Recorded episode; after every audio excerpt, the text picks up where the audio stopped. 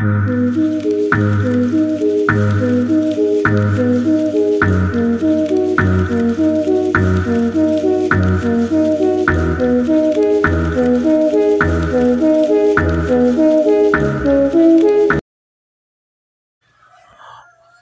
olá, amigos. Aqui é Gabriel regressando com mais um episódio no podcast com um novo caso especial. Que depois de uns dias aqui em pausa, mais episódios novos.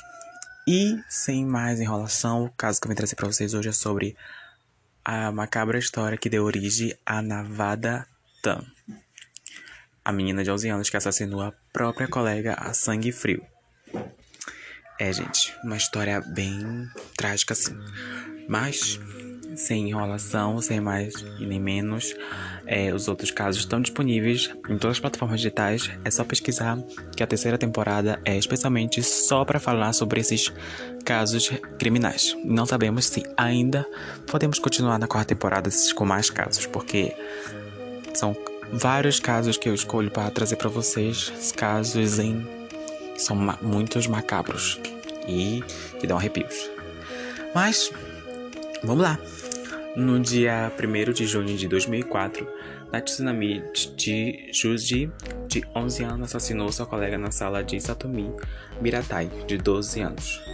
O crime ocorreu enquanto estavam sozinhos na classe no intervalo de sua escola em, em Sasebo, Japão.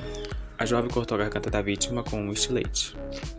O jeito como Natizumi, é, pessoal de Satomi, foi dizendo a ela que queria jogar um jogo e levando ela para uma sala, fechando as cortinas e aí informando que a morreria, a qual não acreditou, pois achava que se tratava realmente de um jogo, né?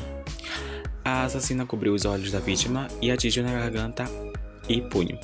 Após o crime, Natuzanami voltou tranquila para a sala de aulas com as vestes manchadas de sangue, o que assustou tanto os alunos quanto a sua professora, que, notando também o sumiço da vítima, decidiu acionar a polícia. E após as, as, as investigarem e encontrar o corpo de Satomi já sem vida, a polícia levou Natuzanami após interrogá-la, a menina que acabou confessando que o motivo do assassinato foi um cyberbullying que havia sofrido pela vítima, ao qual mandará mensagem para ela chamando de gorda. É babado essa história, né? Igual um vídeo que eu tava vendo sobre Sabiburg. Na delegacia, ela pediu desculpa repetidas vezes após mais investigações. Descobriram que ela gostava de um dos clássicos japoneses mais violentos, um jogo Battle Royale, que mostra alunos matando uns aos outros em uma ilha para sobreviver. Ela escrevia sobre seus interesses macabros em um blog, o qual saiu do ar após o crime. O caso ficou famoso. O caso ficou famoso rapidamente por conta da mídia que acompanhou e acobertou todo o caso em 3 de junho de 2004, quando foi publicado um artigo da BBC News que apelidou a menina de, ga de garota A.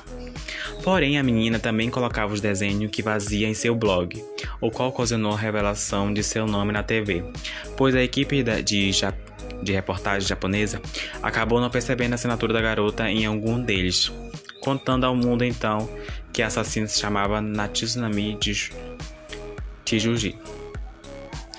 Em 15 de setembro de 2004, dada a brutalidade do crime, Natsunami foi condenada a ficar sob observação de um reformatório por nove anos. A ideia era, era um, uma pena menor, mas a menina não demonstrava evolução, fazendo os psicólogos pensarem que ela ainda apresentava perigo para a sociedade.